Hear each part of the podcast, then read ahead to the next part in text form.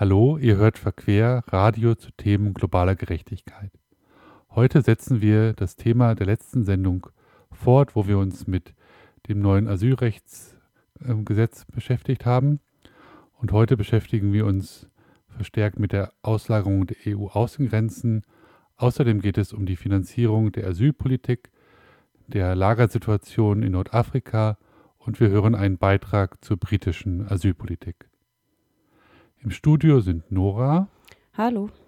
An der Technik und mit am Mikrofon sind außerdem Franzi. Hallo.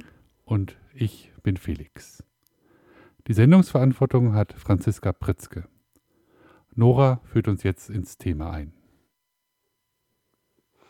Ja, wie wir gerade schon gehört haben, werden wir uns in dieser Sendung damit beschäftigen, dass seit einigen Jahren die Migrationspolitik der EU stark darauf abzielt, die Migrationskontrolle vor die EU-Grenzen auszulagern.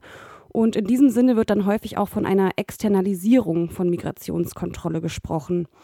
Diese Externalisierung findet vor allem in sogenannten Migrationskooperationen statt. Um alle Zuhörenden auf einen Stand zu bringen, kommen jetzt erst einmal einige Informationen darüber, welche Art es von diesen Kooperationen gibt und es folgt ein Überblick darüber, welche Abkommen bereits bestehen und geplant sind. Es handelt sich hierbei vor allem um Abkommen zwischen der EU und ihren Mitgliedstaaten mit afrikanischen Ländern.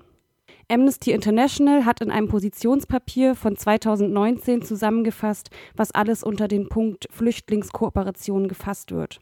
Darunter zählen Grenzschutzmaßnahmen, der Ausbau von nationalen Asylsystemen, Rückübernahmeabkommen, humanitäre Hilfe bei der Geflüchtetenversorgung oder auch legale Zuwanderungswege in die EU, was vermutlich auf Arbeitsmigration hinweist. Denn legale oder reguläre Fluchtwege sind zumindest mir nicht bekannt. Außerdem wird genannt, dass auch entwicklungspolitische Ansätze zur Reduzierung der Ursachen von Flucht und Migration zu diesen Kooperationen zählen können. Was wir aber in der Sendung noch hören werden, ist, dass auch sogenannte Hilfe durch entwicklungspolitische Ansätze von EU-Staaten häufig genutzt werden, um Migration zu verhindern bzw. abzuwehren. Migrationskooperationen setzen sich meistens aus finanziellen Zuwendungen, technischer Beratung und der Bereitstellung von Ausrüstung zusammen. In diesem Zusammenhang bedeuten Kooperationen zwischen der EU und afrikanischen Staaten häufig die Zusammenarbeit von Sicherheitskräften. Ja, und welche Abkommen, die das ähm, eben erzählte in unterschiedlicher Weise beinhalten, gibt es? Hier in aller Kürze eine chronologische Aufzählung. Der sogenannte Rabat-Prozess zwischen EU und West- und Zentralafrika von 2006, der Khartoum-Gipfel zwischen EU und Ostafrika von 2014, der Valletta-Gipfel von 2015 zwischen EU und 33 afrikanischen Staaten. Und zuletzt zwei von den wahrscheinlich bekanntesten Abkommen, die Zusammenarbeit zwischen der EU und Libyen die ihren Anfang schon 2008 nahm und zuletzt 2020 durch einen erneuerten Kooperationsvertrag fortgeführt wird und zuletzt dann der sogenannte Türkei-Deal von 2016. Daran schließt sich der aktuelle Plan eines Abkommens zwischen der EU und Tunesien an. Die EU-Außenkommissionspräsidentin Ursula von der Leyen ist im Juli mit der postfaschistischen Ministerpräsidentin von Italien, Meloni, nach Tunesien gereist, um ein Migrationsabwehrabkommen vorzubereiten. Und dort wurde dann eine Absichtserklärung auch schon unterzeichnet. Durch den Asyl- und Migrationspakt, auf den sich im Juni 27 EU-Mitgliedstaaten geeinigt haben, ist es dann aber auch wahrscheinlich, dass auch weitere Abschiebeverträge wie der zwischen EU und Tunesien folgen werden. Über jedes dieser Abkommen könnte ein eigener Beitrag oder so eine, sogar eine ganze Sendung gemacht werden. Was sie aber doch alle eint, ist, eine häufige Zusammenarbeit mit diktatorischen Regimen und in diesem Sinne die Zusammenarbeit von deren Sicherheitskräften. Außerdem finanzielle Zuwendungen, die in militärische Aufrüstung investiert werden. Also zusammengefasst die Bekämpfung sogenannter irregulärer Migration, also die Eindämmung von Migrationsbewegungen insgesamt. Und jetzt zum Ende noch ein kleiner Kommentar ähm, zu diesem Beitrag. Sehr häufig wird in verschiedensten Berichten von irregulärer Migration gesprochen. selten jedoch über reguläre. Gibt es diese reguläre Migration überhaupt? Ausgenommen im Sinne von Arbeitsmigration. Und kann es eine irre irreguläre Migration überhaupt geben, wenn es gar keine reguläre gibt? Die häufige Nutzung dieser Bezeichnung suggeriert jedenfalls, dass es eine reguläre Migration gäbe. Vermutlich wurde dieser Terminus aus den eben besprochenen Abkommen und Verträgen übernommen. Dies birgt jedoch die Gefahr einer Verzerrung der Wahrnehmung der Situation von Flucht und Migration und dem staatlichen Handeln dagegen. Wenn das Wörtchen irregulär nicht dazu gesagt würde, weil durch das Fehlen einer regulären Migration überflüssig, stände da beispielsweise statt Bekämpfung von irregulärer Migration einfach nur noch Bekämpfung von Migration was der Situation und dem Handeln sicher näher käme. Dies würde jedoch vermutlich einem zu großen Eingeständnis einer gesamten Verfehlung von staatlichem Handeln gleichkommen.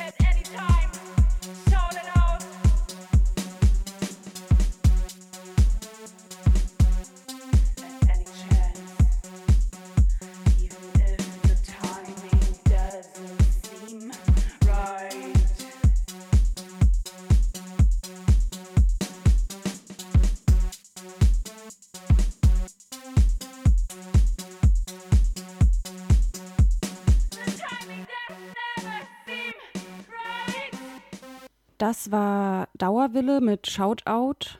Es geht in dem Song darum, dass vorherrschende Zustände wie das Einsperren von Menschen auf der Flucht in Lagern gesellschaftlich, gesellschaftlich nicht toleriert werden dürfen, dass jedoch genau diese Zustände schon viel zu sehr zu einem Normalzustand geworden sind. Deshalb ist das Lied eine Aufforderung an alle, das Untolerierbare mit all seinen Ursachen herauszuschreien, um immer wieder daran zu erinnern, dass es nicht normal ist, dass Menschen auf der Flucht aufgrund von staatlichen Handlungen und Entscheidungen in Lagern leben müssen. Ja, und jetzt geht's weiter mit äh, unserem Studiogespräch. Ähm, Franzi, du hast dich für diese Sendung zum Thema Auslagerung der EU-Außengrenzen ja damit beschäftigt, inwieweit Finanzmittel der EU, die für Entwicklungszusammenarbeit äh, vorgesehen sind, mehr und mehr zur Abwehr von Migration genutzt werden. Und diese Einflussnahme auf Migrationsbewegungen ist ja nicht gerade etwas, was man sich klassischerweise unter Entwicklungszusammen äh, Entwicklungszusammenarbeit vorstellt. Kannst du zum Einstieg ins Thema noch mal kurz umreißen, welche Ziele die EU eigentlich für die EZ festgeschrieben hat, also die Entwicklungszusammenarbeit? Ja, also zum Thema Entwicklung und Zusammenarbeit findet man auf der offiziellen Internetseite der EU, dass Finanzmittel für die folgenden fünf Aspekte nachhaltiger Entwicklung bereitgestellt werden. Und diese fünf Aspekte sind zum Thema Menschen, Beseitigung von Hunger und Armut sowie Gewährleistung von Würde und Gleichberechtigung, Planet, Schutz künftiger Generationen vor Umweltzerstörung und Ressourcenerschöpfung, Wohlstand, Sicherstellung erfüllten Lebens in Wohlstand und im Einklang mit der Natur, Frieden, Schaffung friedlicher, gerechter und inklusiver Gesellschaften, Partnerschaft, Umsetzung der Entwicklungsarbeit durch globale Partnerschaft.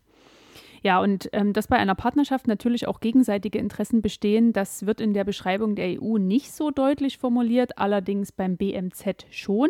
Da heißt es nämlich, darüber hinaus profitieren Deutschland und die anderen Geberstaaten auch selbst von Entwicklungszusammenarbeit. Ja, nicht überraschend, möchte ich mal anmerken. Ähm, ich habe mir für die heutige Sendung eben einen bestimmten Bereich herausgesucht, in dem die EU als Geber von Finanzmitteln von Entwicklungszusammenarbeit profitiert, nämlich in Bezug auf ihre migrationspolitischen Interessen. Und dazu hast du dir dann eine Studie angeschaut von der Nothilfe- und Entwicklungsorganisation Oxfam. Ähm, die ist im Januar 2020 erschienen und beschäftigt sich mit dem sogenannten Nothilfe-Treuhandsfonds der Europäischen Union für äh, Stabilität und äh, Bewältigung der grundlegenden Ursachen von irregulärer Migration in Afrika. Was hast du denn über diesen Förderfonds herausgefunden? Ja, also dieser Finanztopf wurde im November 2015 verabschiedet beim sogenannten Valletta-Gipfel, den hast du ja einleitend auch gerade erwähnt. Und zwar als Reaktion auf die rund 1,3 Millionen Asylanträge, die 2015 in der EU gestellt wurden, was offensichtlich als zu viel betrachtet wurde. In der ersten Förderperiode 2016 bis 2021 hatte dieser Fonds ein Volumen von rund 5 Milliarden Euro, die größtenteils aus bestehenden also aus bereits bestehenden Förderfonds für Entwicklungszusammenarbeit umgeleitet wurden. Und das finde ich schon mal einen ersten interessanten Fakt, dass nämlich Finanzmittel, die für Entwicklungszusammenarbeit vorgesehen sind, und wir erinnern uns an die gerade genannten Ziele, Wohlstand, Bekämpfung von Armut, friedliche Gesellschaften, ähm, diese Mittel werden, wurden und werden nun also für Projekte genutzt, die laut der Zielsetzung des Programms Fluchtursachen bekämpfen, sogenannte irreguläre Migration unterbinden. Da hast du dich ja auch schon gerade über dieses Wort ähm, etwas, wie soll ich sagen, wundernd geäußert, was das bedeuten soll und die Flucht- und Migrationsbewegungen steuern sollen. Und ähm, was hast du dann, ähm, was gibt es da für Ergebnisse in dieser Studie, von der du jetzt gerade gesprochen hast? Genau, also die Oxfam-Studie hat die im Zeitraum von November 2015 bis Mai 2019 finanzierten Projekte analysiert und nach ihrem Verwendungszweck klassifiziert. Und ein Ergebnis davon ist, dass weniger als 1,5 Prozent des Gesamtvolumens des EU-Treuhandfonds für Afrika für Migrationsprogramme zwischen afrikanischen Ländern oder zwischen Afrika und der EU bereitgestellt wurden. Sprich also für die Ausweitung sicherer und legaler Migrationswege innerhalb Afrikas oder nach Europa. Und das Ergebnis finde ich schon recht eindrücklich vor dem Hintergrund, dass in den Programmzielen des Treuhandfonds die verstärkte Kooperation für legale Migration und Mobilität und der Schutz von Migranten und Asylsuchenden festgeschrieben wurden. Aber wie gesagt, eben weniger als 1,5 Prozent wurden da rein investiert. Ja, in der Studie wurden die afrikanischen Länder, in die Geld aus dem Treuhandfonds fließt, in drei Regionen eingeteilt, nämlich Nordafrika, die Sahelzone und die Tschadsee-Region und das Horn von Afrika, also Nordostafrika. Und wenn man sich genauer anschaut, in welche Projekte ähm, in den einzelnen Regionen Geld geflossen ist, dann ergibt sich Folgendes. In den nordafrikanischen Ländern flossen ganze 55 Prozent in Projekte zum sogenannten Migrationsmanagement und nur 44 Prozent der Gelder in Projekte der Entwicklungszusammenarbeit. Zum Vergleich, in den anderen Regionen, also Sahelzone und Schatzi-Region sowie Horn von Afrika, macht das Migrationsmanagement maximal 26 Prozent aus und die Ausgaben für Entwicklungszusammenarbeit liegen weitaus höher nämlich zwischen 52 und 71 Prozent.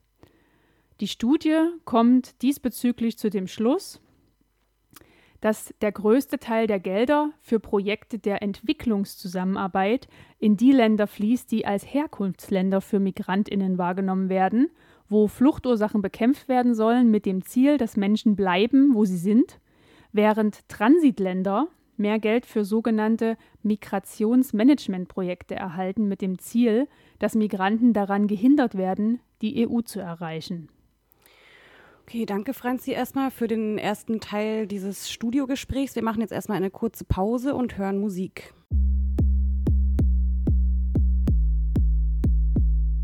Dies ist ein Platzhalter für GEMA-pflichtige Musik. Live im Radio könnt ihr den eben angeteaserten Song hören.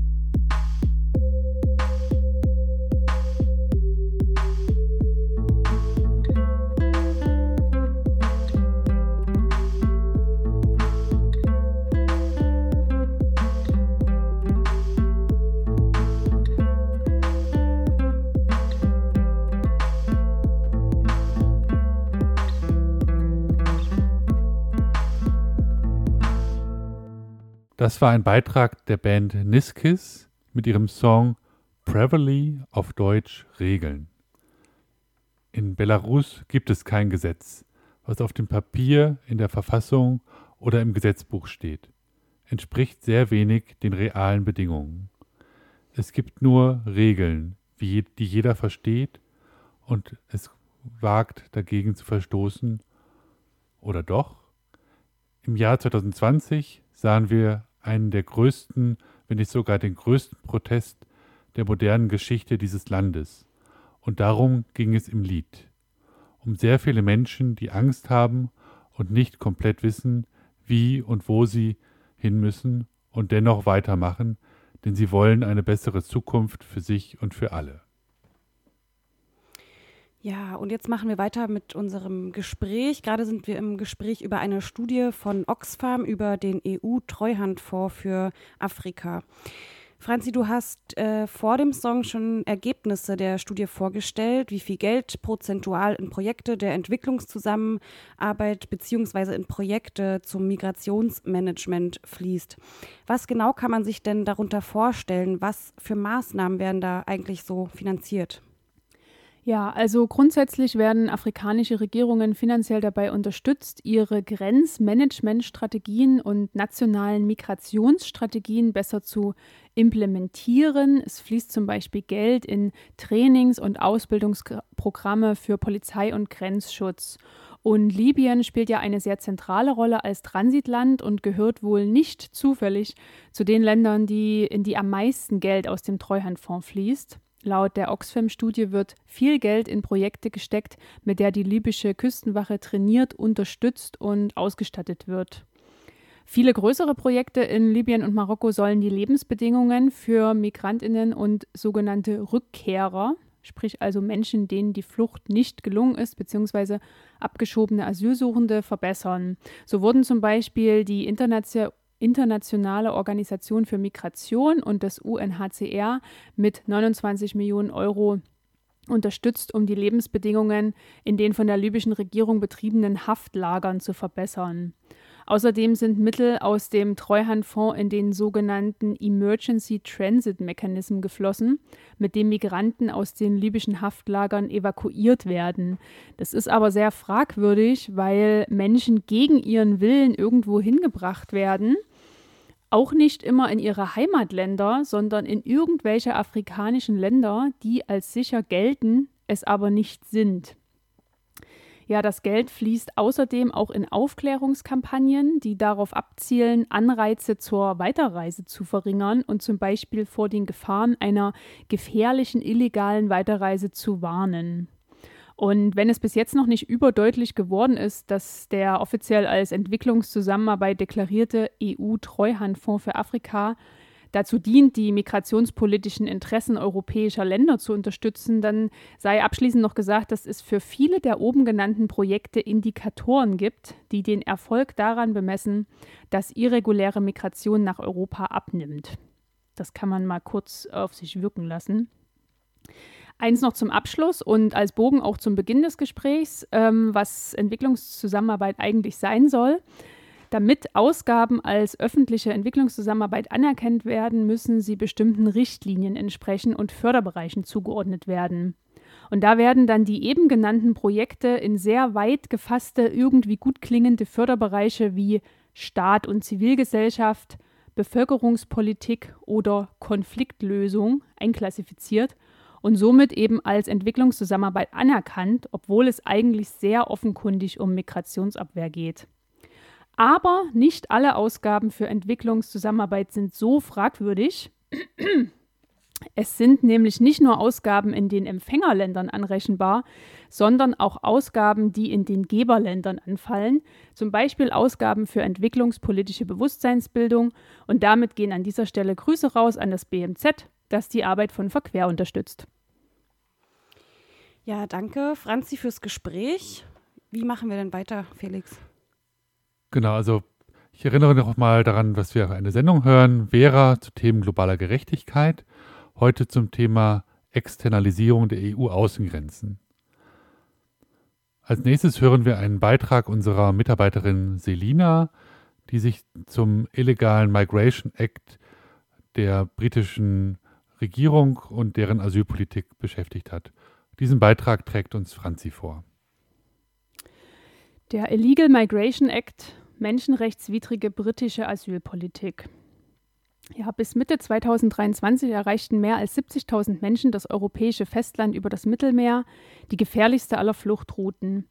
Ungefähr um dieselbe Zeit beschloss die Regierung eines europäischen Staates, Geflüchtete von nun äh, an auf einem gefängnisartigen Schiff anstatt in Hotels unterzubringen. Wie zynisch ist eine Politik, die Menschen nach einer potenziell traumatisierenden Flucht über das Meer in Schiffen auf dem. Ach, muss nochmal anfangen. Wie zynisch ist eine Politik, die Menschen nach einer potenziell traumatisierenden Flucht über das Meer in Schiffen auf dem Meer einsperrt? Um das zu verstehen, müssen wir die Ereignisse betrachten, die zu diesem Beschluss geführt haben. Im Juni 2023 ähm, einigt sich der Rat der Euro Europäischen Union auf eine Reform des Ras Asylrechts und über die umstrittenen Neuerungen, den sogenannten Asylkompromiss der EU, haben wir ja in der letzten Vera-Sendung berichtet.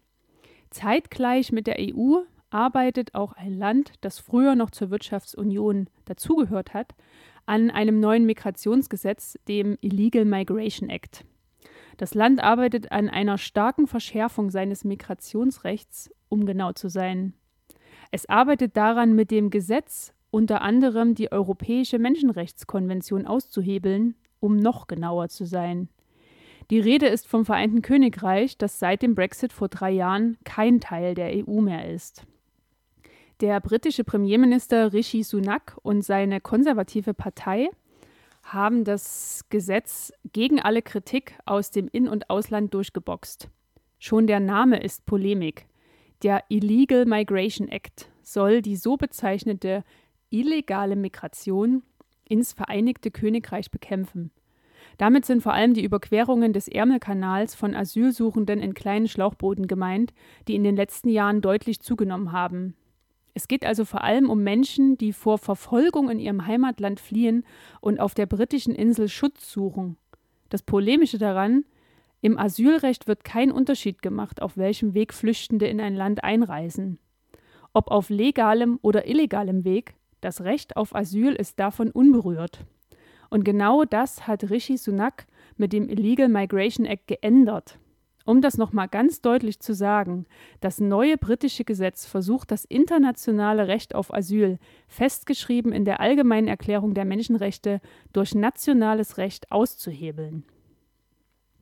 Der Slogan Stop the Boats ist eine von Rishi Sunaks fünf Top-Prioritäten für das Jahr 2023. Anfang des Jahres kündigte er an, die Anzahl der in Schlauchbooten ankommenden Menschen bis Ende des Jahres auf Null zu reduzieren. Das Gesetz markiert einen neuen Tiefpunkt im Umgang mit geflüchteten Menschen im Vereinigten Königreich. Ein Trend, der sich bereits während der Amtszeit des früheren Brexit-Premierministers Boris Johnson abgezeichnet hat. Und es steht symbolhaft für eine neue Abschottungspolitik europäischer und anderer westlicher Staaten. Es scheint, diese Staaten würden ihre Grenzen am liebsten bis zu den Herkunftsländern selbst oder zumindest bis zu sogenannten sicheren Drittstaaten verschieben um erst gar keine Schutzsuchenden mehr auf ihr Territorium aufnehmen zu müssen. Der Illegal Migration Act räumt der amtierenden britischen Innenministerin Suella Braverman besondere Rechte und Pflichten ein, die sich im Allgemeinen auf die Abschiebung irregulär, also laut Gesetz illegal eingereister Menschen beziehen.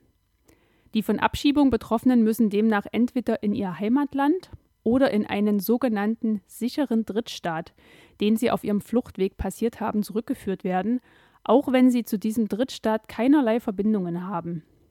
Der britischen Regierung zufolge ist Ruanda, ein kleines Land in Ostafrika zwischen Tansania und der Demokratischen Republik Kongo, ein solcher sicherer Drittstaat. Bereits 2022 hat die Regierung unter Boris Johnson versucht, Geflüchtete nach Ruanda abzuschieben und ist damit am Europäischen Gerichtshof für Menschenrechte gescheitert. Ruanda ist kein sicherer Staat für Asylsuchende, entschied das Gericht, entgegen den Plänen der britischen Regierung. Es gibt Verträge zwischen den beiden Ländern, die beachtliche Geldsummen für den Asyldeal vorsehen. So sollen um die äh, rund 150 Millionen Pfund an ökonomischen Entwicklungsgeldern von Großbritannien nach Ruanda fließen. Außerdem übernimmt die britische Regierung die kompletten Abschiebungskosten für jeden einzelnen Geflüchteten ähm, die nach einer internen Berechnung über 200.000 Pfund pro Person betragen. Und woher nimmt die Regierung Rishi Sunaks das Geld? Das muss eben an anderer Stelle eingespart werden. Zum Beispiel bei der Unterbringung von Schutzsuchenden, während sie auf ihre Abschiebung warten. Entschuldigt bitte meinen zynischen Unterton. Das neue Gesetz bedeutet faktisch sofort Abschiebehaft, und zwar für alle Geflüchteten, die auf irregulären Wegen, wie im Schlauchboot, über den Ärmelkanal nach Großbritannien einreisen. Egal, ob sie eigentlich Anspruch auf Asyl hätten. Einen Asylantrag im Vereinigten Königreich zu stellen, wird gar nicht erst ermöglicht. Das Gesetz erlaubt die Festhaltung der Asylsuchenden bis zu 28 Tage. Bislang werden die meisten Menschen in Hotels untergebracht, aber die Regierung hat sich eine neue, kostengünstigere Art der Unterbringung überlegt, die möglichst viele Menschen abschrecken soll, und da kommt die Bibi Stockholm ins Spiel, ein niederländischer Kahn, der von der britischen Regierung gechartert und im Hafen von Portland in Südengland vor Anker gegangen ist. Die Bibi Stockholm ist ein Wohnschiff, das zuvor zur Unterbringung von ArbeiterInnen einer Ölfirma eingesetzt wurde. Das Schiff sieht aus wie ein schwimmender dreistöckiger Plattenbau, aber einer von der schlimmen Sorte. Der Kahn zählt mehr als 200 Einzelzimmer, wurde aber durch die britische Regierung mit Hilfe von Stockbetten auf mehr als das Doppelte seiner Kapazität hochgefahren. Die Folge ist, dass eine Person nun weniger als die Fläche eines durchschnittlichen Parkplatzes zum Wohnen hat. Die Bewohner der Bibi Stockholm, es sollen dort nur Männer untergebracht werden zwischen 18 und 65 Jahren, dürfen das Schiff nicht verlassen. Menschenrechtsorganisationen bemängeln die Enge und Isoliertheit, die die Menschen dort aushalten müssen. Die Sorge besteht, dass die Unterbringung auf einem Schiff für Schutzsuchende, die über das Mittelmeer geflüchtet sind, potenziell traumatisierend ist. Die Regierung von Rishi Sunak betont mit der neuen Unterbringung die Kosten deutlich zu senken, um Steuerzahlerinnen zu entlasten. Die Bibi Stockholm ist hauptsächlich Symbol- und Abschreckungspolitik.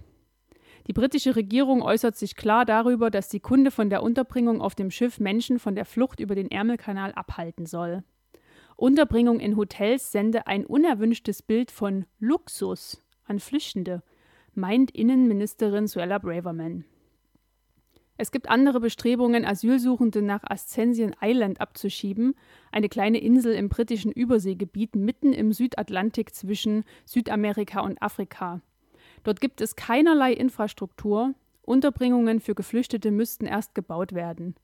Der Vorschlag erinnert an die harte Migrationspolitik Australiens, wo Geflüchtete ebenfalls auf Insellagern untergebracht werden. Im Zusammenhang mit der aktuellen Migrationspolitik Großbritanniens wird auch vom Export von Asyl gesprochen. Damit ist die Auslagerung von Verantwortlichkeiten des Asyl- und Migrationsrechts in andere Staaten, beispielsweise nach Ruanda, gemeint.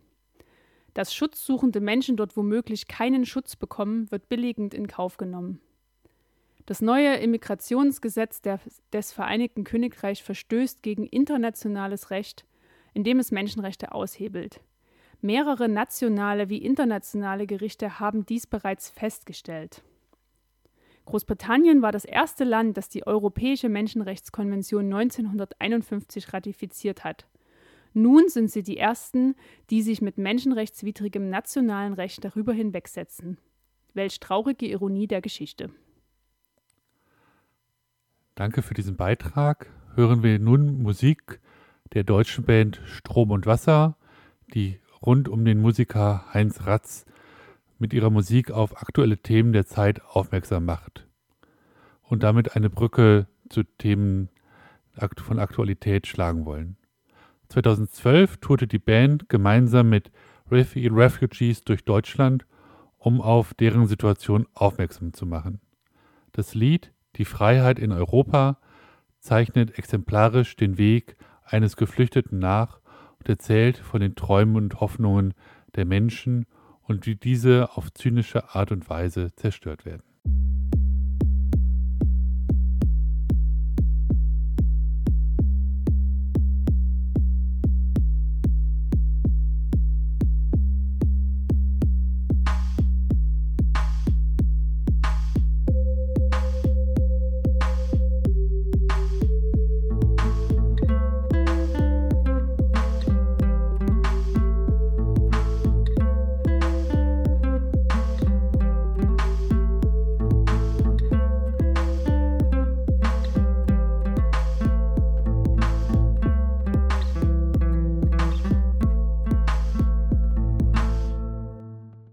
Das UN-Flüchtlingshilfswerk berichtet, dass Ende 2022 ca. 5,6 Millionen vertriebene und staatenlose Menschen in Nordafrika und im Nahen Osten lebten.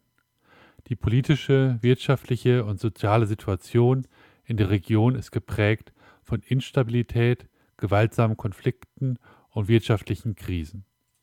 Höhere Preise für Treibstoff und Lebensmittel, Korruption und die Folgen der Corona, Corona Covid-19-Pandemie befeuern die Konflikte und treiben Menschen in die Armut. In den Ländern des Nahen Ostens wie dem Libanon, dem Irak und Jemen sind Geflüchtete, aber auch lokale Haushalte hochverschuldet. Im Irak sind drei Viertel der Familien von Armut bedroht.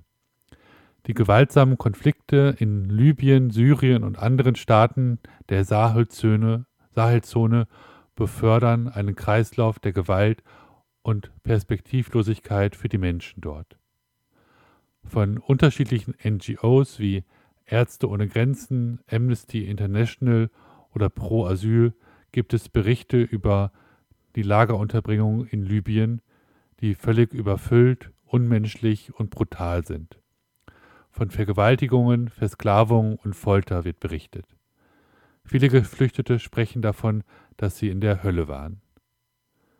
Die selbstorganisierte Gruppe Refugees in Libya will auf ihre Situation aufmerksam machen und die westlichen Staaten auf sich aufmerksam machen. Der Aktivist Charlie sagt dazu, die internationale Gemeinschaft hat versagt, das zu erkennen, worüber ich gerade berichtet habe.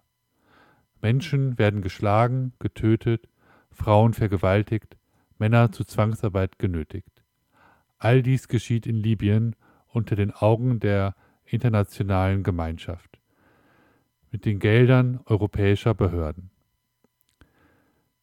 Die Reaktion auf die Proteste von Refugees in Libyen durch die libyschen Behörden wie auch die EU sind brutal und verstoßen gegen Menschenrechte. Und sie bleiben folgenlos. Diese Logik der Strategie der EU, keine Empathie und Sympathie durch Bilder aus den Lagern zu erzeugen, hat äh, Strategie. Charlie berichtet enttäuscht, wir haben hundert Tage lang protestiert und so viel geweint, aber niemand hat uns zugehört. Das Handeln der Milizen der libyschen Küstenwache ist bekannt. Menschenhandel, Vergewaltigung, Folter und Verstöße gegen grundlegende Menschenrechte ist für die EU keine Neuigkeit. Dennoch hält sie an ihrem Plan fest, Geld und Ressourcen bereitzustellen und Migration nach Europa zu verhindern.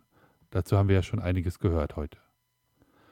Durch die Verschiebung in die ohnehin schon instabile und gewaltvolle Sahelzone wie den Niger, Mali, Sudan und Burkina Faso treibt es die Spirale der Gewalt und das Streben und das Sterben weiter an.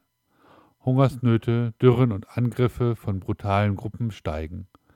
Mittendrin die EU, die mit Machthabern und Diktaturen verhandelt und Abkommen trifft. Solche Abkommen wie mit der Türkei oder Libyen sind in konkreter Vorbereitung für Tunesien. Die Lage dort ist ebenfalls prekär. Der Machthaber tritt als Autokrat auf und ist jüngst in jüngster Vergangenheit durch rassistische Äußerungen und rechte Ideologien in Erscheinung getreten. Darüber hat Nora uns ja auch schon berichtet. Meinungsfreiheit, Verhaftung von Oppositionellen und Unterdrückung sind dort an der Tagesordnung. Die wirtschaftliche und soziale Lage wird von der EU genutzt, Druck auszuüben und ihren New Pact of Asylum and Migration umzusetzen. Die geplanten Haftzentren an den EU-Außengrenzen fungieren nach dem Vorbild der Lager auf den griechischen Inseln, wie beispielsweise in Moria. Dort herrschen bereits jetzt Haftzustände, Abschiebungen in Kriegs- und Krisengebiete und vermeintliche sichere Drittstaaten. Der zynische Deal der EU mit den Nicht-EU-Staaten auf dem Balkan sowie den nordafrikanischen Staaten missachtet Menschenrechte und verschärft die Lage für Geflüchtete dramatisch. Einige EU-Staaten gehen in ihrem eigenen Weg der sogenannten Flüchtlingsabwehr. An der polnisch-belarussischen Grenze kommt es regelmäßig zu Pushbacks, Übergriffen auf Geflüchtete und Helfer, wie auch zu Inhaftierungen ohne rechtmäßiges Verfahren oder Unterstützung. Die Verletzung der Menschenrechte wird billigend in Kauf genommen und durch verlängerte Abkommen äh, zementiert. Die Menschen, die sich trotzdem auf den gefährlichen Weg über das Mittelmeer, den Balkan oder die osteuropäischen Grenzen machen, spielen dabei, spielen dabei keine Rolle.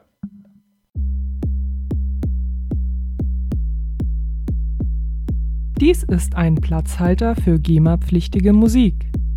Live im Radio könnt ihr den eben angeteaserten Song hören.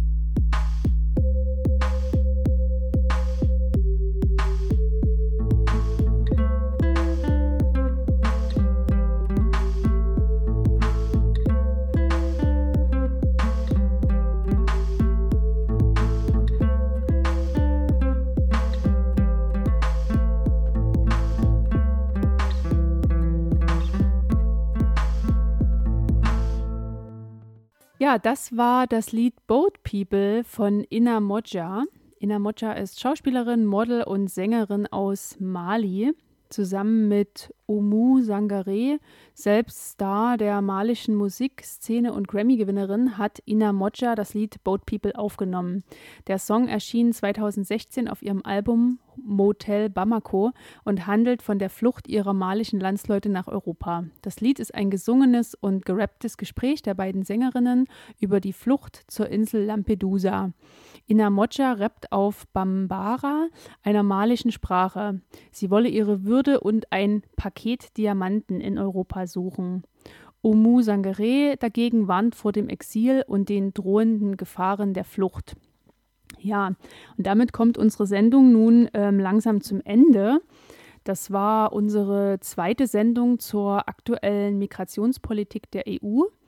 In der letzten Sendung haben wir uns mit der geplanten Reform des EU-Asylrechts beschäftigt. In der heutigen Sendung lag der Schwerpunkt auf der Auslagerung der Außengrenzen der EU. Wenn ihr die Sendungen verpasst habt, dann könnt ihr sie nachhören und zwar in der Mediathek der Landesmedienanstalt unter mmv-mediathek.de. Suchwort Vera oder auf unserer Webseite bildung-verquer.de slash radio. Und ja, das war auf jeden Fall sehr schwere Kost und ähm, weckt bei uns, die hier von der Vera-Redaktion sitzen, auf jeden Fall Wut und aber auch das Gefühl von Ohnmacht. Ähm, es gibt aber auch viele Menschen, die sich aus der Ohnmacht befreien und aktiv werden. Und ähm, das könnt ihr auch, und zwar direkt hier vor Ort. Und dazu hören wir jetzt noch einen abschließenden Beitrag, in dem uns das Gründungsmitglied der CI-Gruppe Greifswald kurz etwas über ja, die Gruppe erzählt und wie ihr dort mitmachen könnt. Vielleicht kurz zur Entstehungsgeschichte. Die Hansestadt Greifswald hat ja eine Patenschaft für das Seenotrettungsschiff CI4. Und äh, im Rahmen dessen, die ist halt jetzt auch verlängert worden, und im Rahmen dessen gab es eine Filmvorführung der Route 4, hieß der Film, ist ein Dokumentarfilm. Und äh, dazu war der Vorstandsvorsitzende von CI Gordon Isler in Greifswald Genau, ich war dort auf dieser Veranstaltung. Dann stellte sich heraus, dass Greifswald zwar eine Patenschaft für das Seenotrettungsschiff hat, selber aber keine Lokalgruppe für SIA in Greifswald. SIA ist ja bundesweit tätig und hat an verschiedenen Standorten eben auch Lokalgruppen. Und dann ist äh, vor Ort von mir und auch jemand anderem, der dort ähm, sich den Film mit angeguckt hat, die Idee entstanden, warum haben wir eigentlich keine Lokalgruppe? Und das war dann der Startschuss dazu. Dann haben wir uns entschieden, dass wir auch in Greifswald eine Lokalgruppe gründen wollen und ähm, setzen uns eben ab sofort als Lokalgruppe Greifswald für den CIEV ein. Das heißt, ähm, wir wollen den CI grundsätzlich erstmal daran unterstützen, als Landcrew Gelder für Seenotrettung zu sammeln, aufzuklären, zu informieren. Wir wollen für Greifswald Konzerte veranstalten, Ausstellungen, ähm, werden auch auf verschiedenen Standorten mit Spendendosen vor Ort sein. Genau, und dafür suchen wir natürlich auch Unterstützer. Und dafür gibt es das erste Infotreffen. Das ist am 14. September in der Brasserie Hermann im Roten Salon. Da muss man sich auch nicht anmelden, sondern man darf einfach vorbeikommen, wenn man sich grundsätzlich erstmal darüber informieren möchte, was macht CI eigentlich. Das heißt, wir werden dort auch einen ganz kurzen Abriss machen, wie sich CI gegründet hat, wofür CI eigentlich steht, genau welche Forderungen CI eben auch politisch vertritt. Wenn man Lust hat, uns zu unterstützen, mitzumachen, ist man herzlich eingeladen. Und unser Ziel für die Zukunft ist es eher auch, dass jeder sich dem, wie er gerne mag, auch einbringen kann. Also es gibt ja Menschen, die recherchieren lieber, es gibt Menschen, die sind gerne auf, auf Ausstellungen, es gibt Menschen, die machen gerne Konzerte und wir vertreten im grundsätzlich natürlich ähm, die Einstellung, dass jeder Mensch ein Recht auf Leben hat und eben auch auf Rettung, wenn er in Seenot gerät und dass das nationenunabhängig ist. Also herzliche Einladung, am 14.09. in der Brasserie Hermann dabei zu sein. Man kann uns natürlich auch außerhalb dessen kontaktieren. Das äh, gibt es verschiedene Wege. Man kann uns eine E-Mail schreiben. Die E-Mail-Adresse heißt gruppe.greifswald.c-i.de oder man kann uns auch auf Facebook finden unter CI Gruppe Greifswald und auf Instagram heißen wir CI Greifswald. Wir hören jetzt zum Abschluss der Sendung noch ein Lied von The Knife mit dem schwedischen Titel För alla namn wie inte får använda. The Knife ist ein musikalisches Geschwisterduo aus Schweden. Ihre Musik lässt sich als Mischung aus Elektro, Techno und Avantgarde bezeichnen. Der Song Für aller Nam wie inte for anvenda ist einer Kooperation mit, dem queerfeministischen, mit der queerfeministischen Kunstgruppe Full entstanden. Und übersetzt bedeutet der Titel so viel wie für alle Namen, die wir nicht benutzen können. Der Song ist all den Tausenden von Menschen gewidmet, die den Kameras, den Stacheldrahtzäunen, den tödlichen Gewässern, der Gewalt und dem massiven politischen Widerstand trotzen und die sich trotzdem auf den Weg machen und die äußeren und inneren Grenzen überwinden.